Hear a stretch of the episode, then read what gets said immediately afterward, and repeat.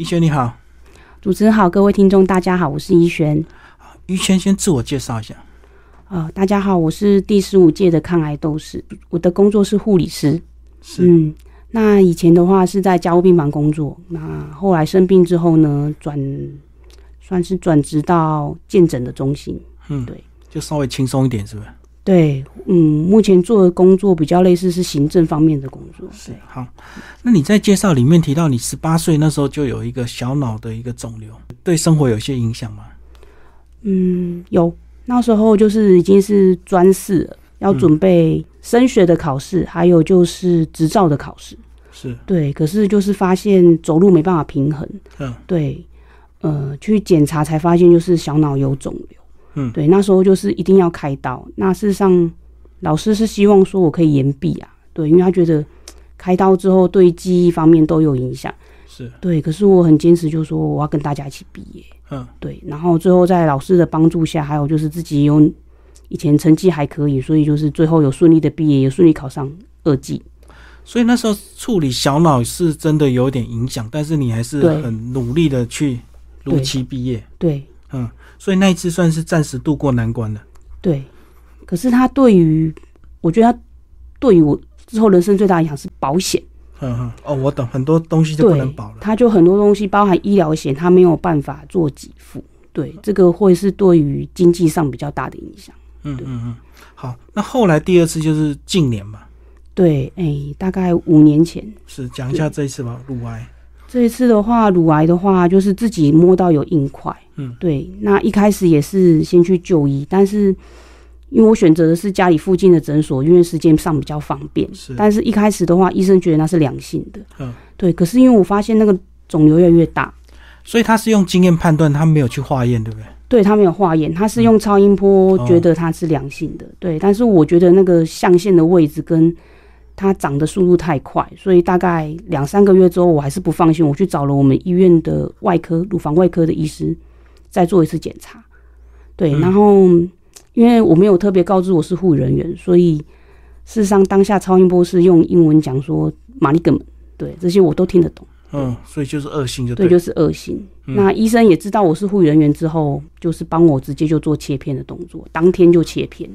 所以这两三个月的这个空窗期确实让它突然变大，这样子吗？我觉得它应该是慢慢的变大，只是我有感觉到它越来越大。是是，对，那。化验出来的结果，事实上它是一个发展很快速的肿瘤。嗯，对，而且我可能年年纪又比较轻，所以它发展速度更好、更快。好，那你有护理背景，你听到这样的消息，你自己会震撼吗？嗯，当下是当然觉得很难过啊，怎么会是恶性的？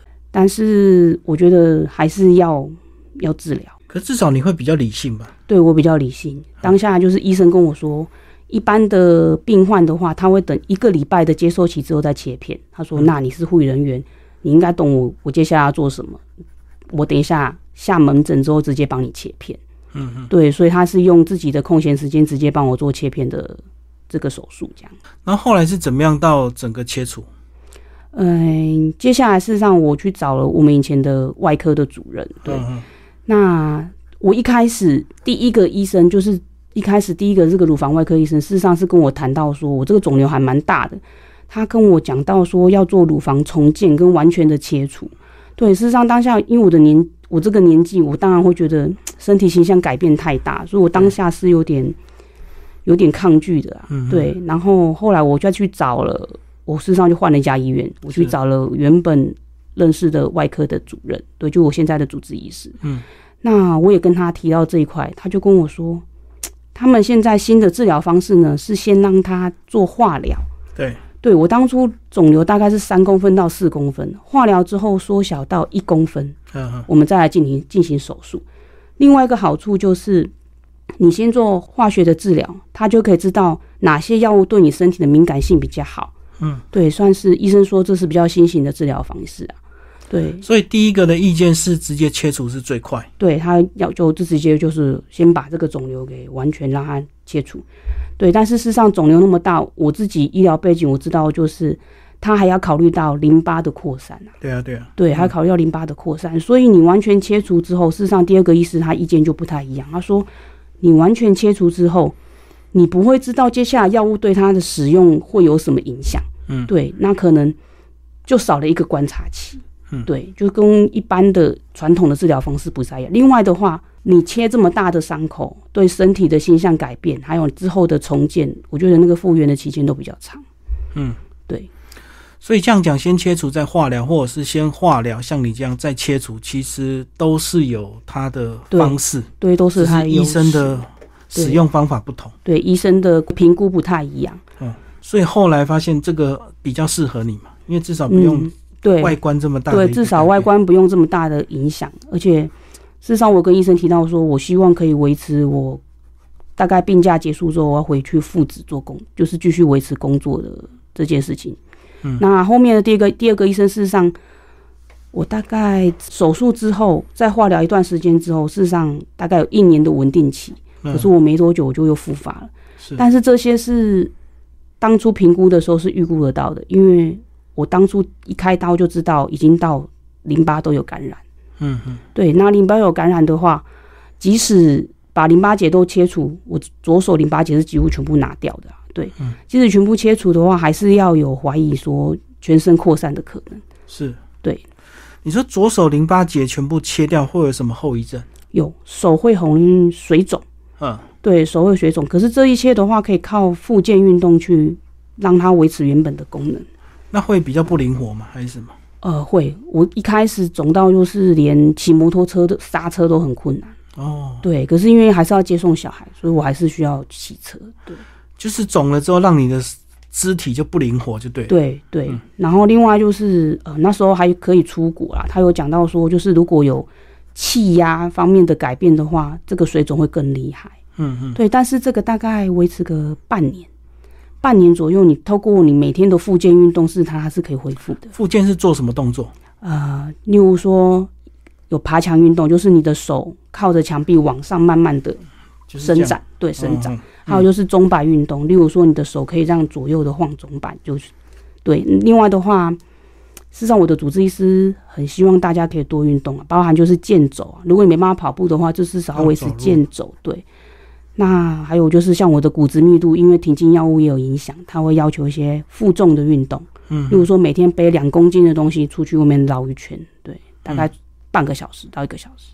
好，你说你是一年后又复发，然后后来就顺利到现在就稳定了嘛？呃，后来就打了快两年的化疗，嗯，对，去让肿瘤缩小。因为一开始医生想要维持我的生活品质，所以用是比较副作用比较小的化疗药，可是没有办法把肿瘤压下来，就比较轻，就对，对，比较轻，所以肿瘤没有办法压下来之下，我的肺就整个都扩散出去。那医生那时候很着急，所以他就跟我说：“那接下来我只能对你用。”所谓比较重、比较有效，但是副作用比较高的药，对他说就没办法维持你的生活品质。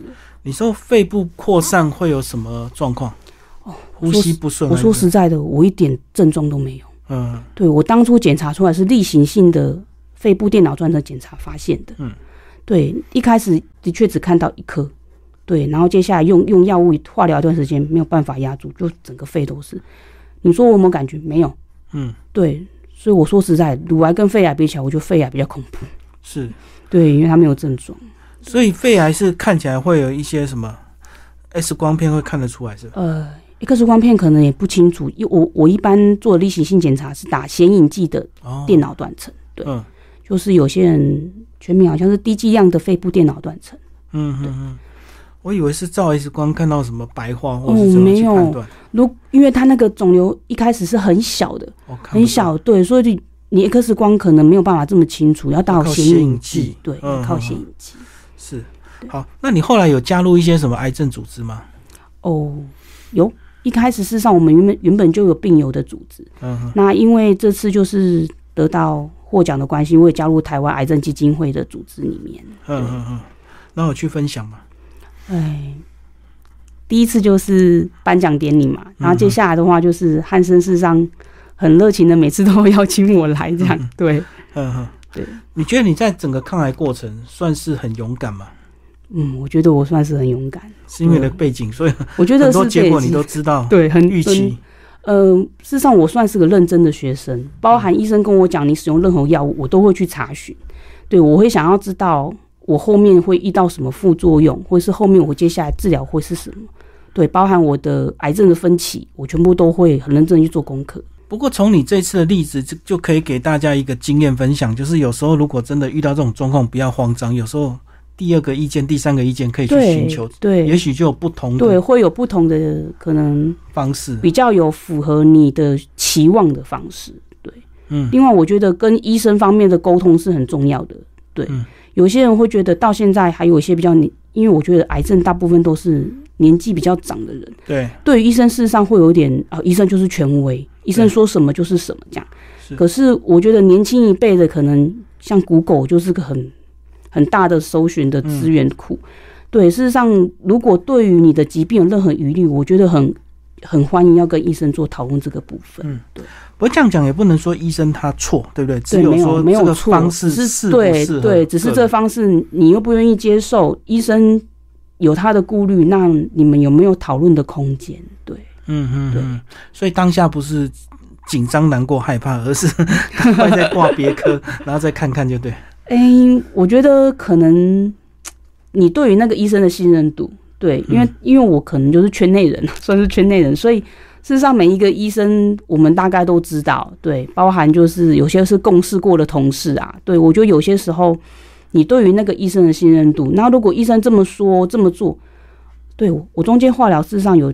有一段时间是有点撑不下去的，因为我同时要上班，但是化疗让我的指甲掉，下肢水肿，我连蹲下买个拿个东西都会跌倒。对，所以当下我跟医生说，我知道你需要打到这么重的化疗，可是有没有调整的空间？嗯哼。那事实上，我的主治医师帮我做一件事情，他说你继续打，但是我帮你剂量稍微做一下调整。嗯，对，可能现在打一，我们打零点八，对，少一点，对，少一点，但是我们一样去抑制这个肿瘤的生长。嗯，对，那我就后来就靠着中间打几次零点八，有时候回复到一，我们都主要是看血球啦，你的白血球事实上是个很大的指标。所以后来发现零点八还是有它的效果，就对。对，还是有它的效果。然后又不会影响本来的生活太多。对，它可能副作用就会少一点，但可可能还是差不多是那样，但是至少不会这么的不舒服。嗯，对。那你现在这么多年过去，你有去想过原因吗？离癌的原因？事实上，基因是很大的部分。嗯对我们家族一开始问我妈妈，事实上问不出来，我妈妈根本就想不起来。问到最后，就是一位姑婆有了。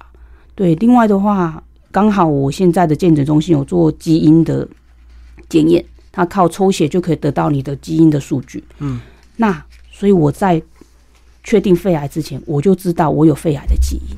嗯哼。对，所以那时候我也在想，这个可能是迟早的事情。医生跟我说，一般都会有一些情绪反应。可是我当下，我第一个念头是，我要怎么样劝说我的主管，我要戴着帽子上班。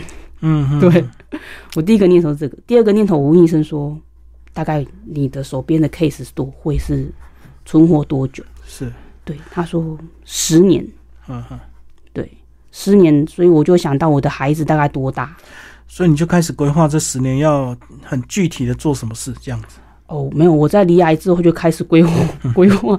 我不是不是复发之后，就是大概离癌之后，我就开始跟我同学说，那个五月天演唱会我还没去，所以一定要完成，是不是？对，我要人生的梦想清单先列出来。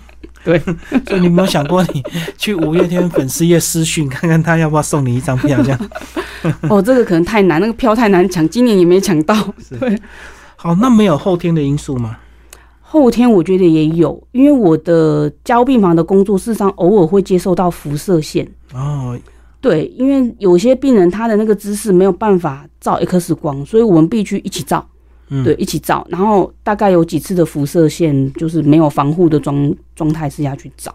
我们要帮他摆一个姿势，那我的其他人都躲铅板后面，可能我是他的主要照顾者，我只好就陪他一起照。你要固定他的姿势，对，我要固定他的姿势，这个可能会有一些些影响。另外，我觉得压力也可能是很大的影响嗯，对，因为以前的工作毕竟比较高压，是对，比较高压，是个高压的环境。而且你是重症加护病房，那是比一般的护理师他的工作量更大，还是更重？我觉得不是更大，或是更重，是更急迫。哦，有有时候是一个跟时间赛跑的观念，每天上班就是跟时间在赛跑，肾上腺素就是一直一直使用它，使用到。所以他一定要比较有经验的人，是不是？哦，没有啊，我们很多是有完全毕业就刚进来。我觉得在于你有没有办法去接受这个训练。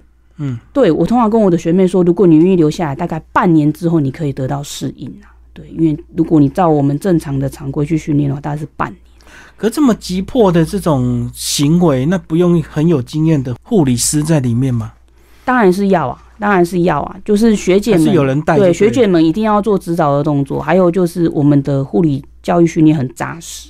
嗯，对，很扎实。就是我们会有要要求一些，例如说 ACLS 啊，就是呃比较高阶的急救术啊，这些是固定每一年都要去上的课程。对，嗯几乎每一年。所以新进人员还是有可能排进去这个单位，就对。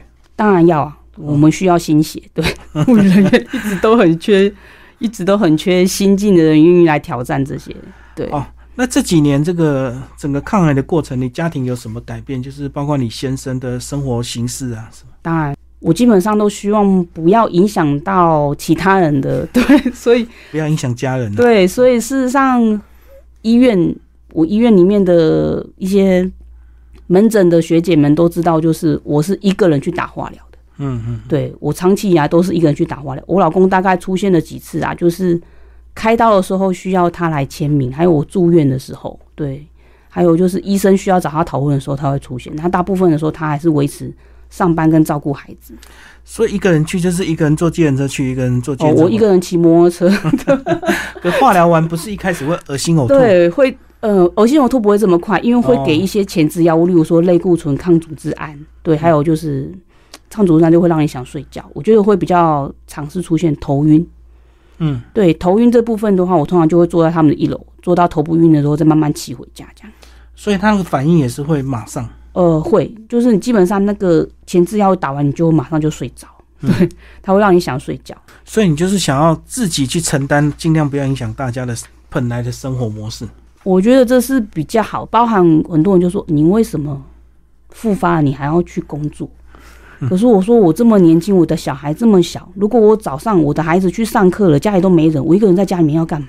对，对我就说啊，我现在工作就是行政啊，如果能够维持还是要维持，所以反而闲在家里会胡思乱想啊。这是一定的，没有人跟你说话嘛。对，对至少上班同事还会跟你聊天，会告诉你最近发生什么事情。对啊，可是很多人离啊一开始都会怨天尤人，怨天尤人哦。然后开始化疗整个过程的时候，又会很渴望被人家照顾跟关心。那如果另一半或者是家庭资源做不到的话，就会更抱怨。我觉得我的老公是个很安静的人，对、嗯他就是默默的支持我。我觉得我的家庭事实上是有给资源，包含我的爸妈，他们可能帮我做饭什么的，对，就是需要一些小孩照顾的时间。我上班的时候就需要加班，那他们就帮我续了下这这些时间，包含就是煮鸡汤啊，嗯嗯，对啊，或是我婆婆她会每次听到我回来就会做很多料理，鸡汤是给你补是吧？对，补身子。对，嗯 我老公也是，我们之前比较重的化疗的时候，事实上医生有要求一件事情啊，他说你一定要补充蛋白质，说要多吃肉是吧？对，多吃优质的蛋白质。我发现这个对于化疗的结果有影响。嗯我只要多摄取一些蛋白质的话，我的副作用就是口腔有金属感，这部分会减少。哦，就是先吃，先吃，隔天去做的话，对，隔天再去做，就会有差距。嗯，包含我血球数据都一直都很漂亮。对优质蛋白质是指哪一些？那我一般如果没有吃素，我会建议一定要摄取动物性的蛋白质。嗯，对那就是肉。对肉，那有尤其是红肉哦，哦，红肉，因为红肉的话，你的血球量才够，红血球。所以就是牛肉，对牛肉啊，你大哥很厉害 鸡。肉就是白肉，对，鸡肉是白肉，那猪肉也是白肉吗？呃猪肉是红肉，好，好对但是嗯猪肉跟牛肉的铁的离子红牛肉会比较高一点。嗯，对，但是如果你说啊我不吃牛，那吃猪也可以啊。难怪很多人在化疗前都要吃牛排，是没错，我是真的会去吃牛排，对嗯嗯，我是会真的会去吃牛排。然后吃完真的马上就有影响，一般都是化疗当天抽血，嗯血球数据会比较漂亮。是，对，我们最后讲小孩好不好？你两个小孩多大了？我的小孩目前一个国小四年级，姐姐是国小四年级，弟弟是国小二年级。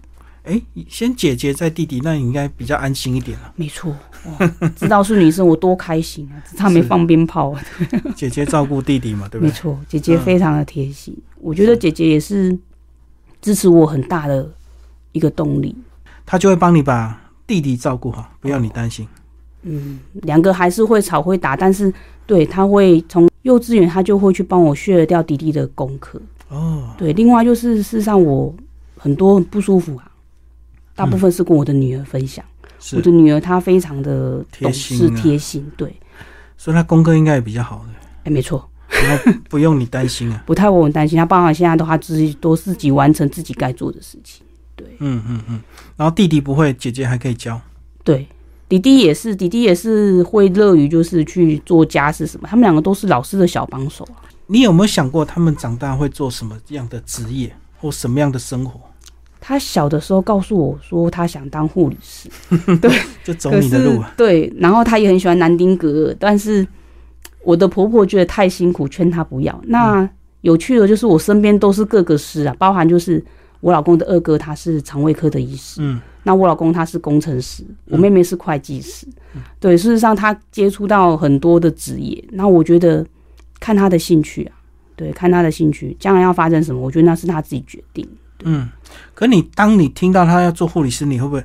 哎，怎么又又来了那种循环？我觉得太辛苦我。告诉他，他的确是个很辛苦的工作。对啊对我包含我跟他说我的工作辛酸的那一面啊。对你可能想吃饭的时候没办法吃饭，你可能想喝水的时候你没办法去喝水。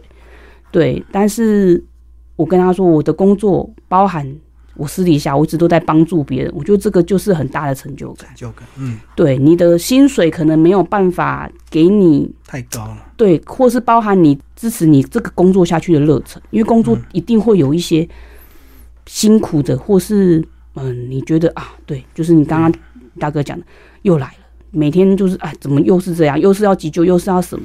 为什么我一直要做这些事情？但是你帮助这个人的成就感，我觉得是可以的。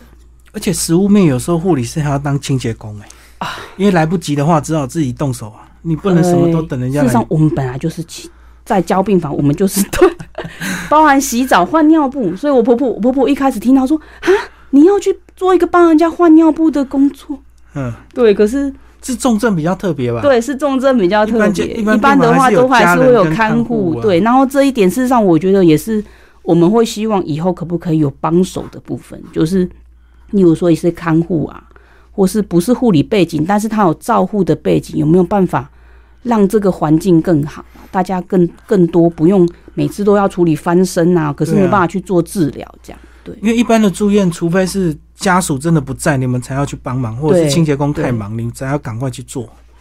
一般都是会请所以这样的看护，对所以这样重症是不是至少有点加急？哦，是有的，一定是有的。对，一般会比一般的单位薪水高一点，但是一样，你要了解的仪器更多，你承担的责任事实上是更重的啊。嗯嗯，你要他都有很迫切的。对，你要一些基本的知识，事实上会要更更丰富一点。嗯嗯，所以重症旁边有个紧急铃，一按下去，医生几秒要到我们我们的仪器二十四小时都在叫，对，他身上就接着心电图，他身上就会接着血压计，嗯，对，所以这些仪器一叫，我们就是一定，我们几乎人都在旁边啊。你的儿子，你有什么想法？我的儿子基本上他是一个就是乐天快乐的孩子，对快乐小男孩。对，还是个国小二年级，我就是还让他乐天快乐啦，对。嗯嗯嗯，这个姐弟看到你外貌的改变，会不会有点难过？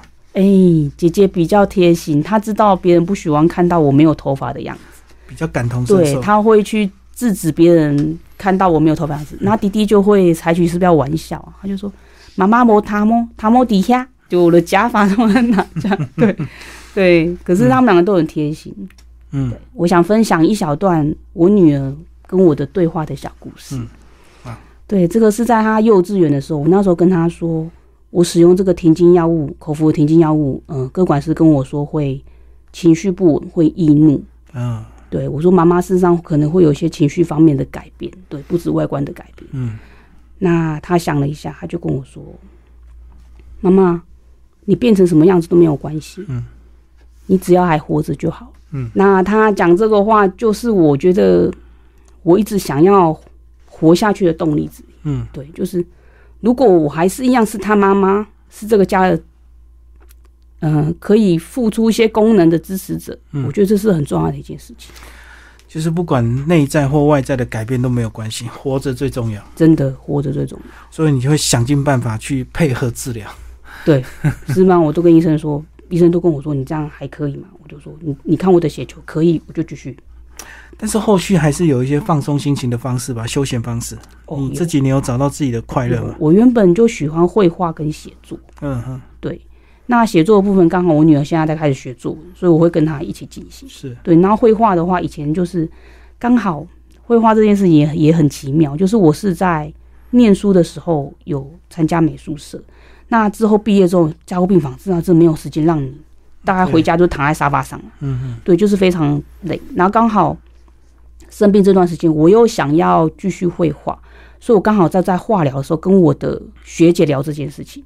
我学姐很可爱，她听一听，她就把帘子拉开，我旁边的病友，他就是画画老师，对，所以我们两个就变成莫逆之交，对嗯，所以我就找他学画画，我就又回去他的画室做了一段画画的练习，这样。应该都画比较写意的吧，潇洒一点的嗯，我们最主要教我是透明水彩，啊，真的、哦。对，透明水彩，那还是有点精细度，有点难度对欸。，有点精细度不度。会抖嘛？哎，一开始事实上很累，因为对啊，眼睛也不好了，然后对，然后又手又很肿，可是慢慢画画，就是开始找回那个那种感觉之后，嗯我觉得有有比较好啊。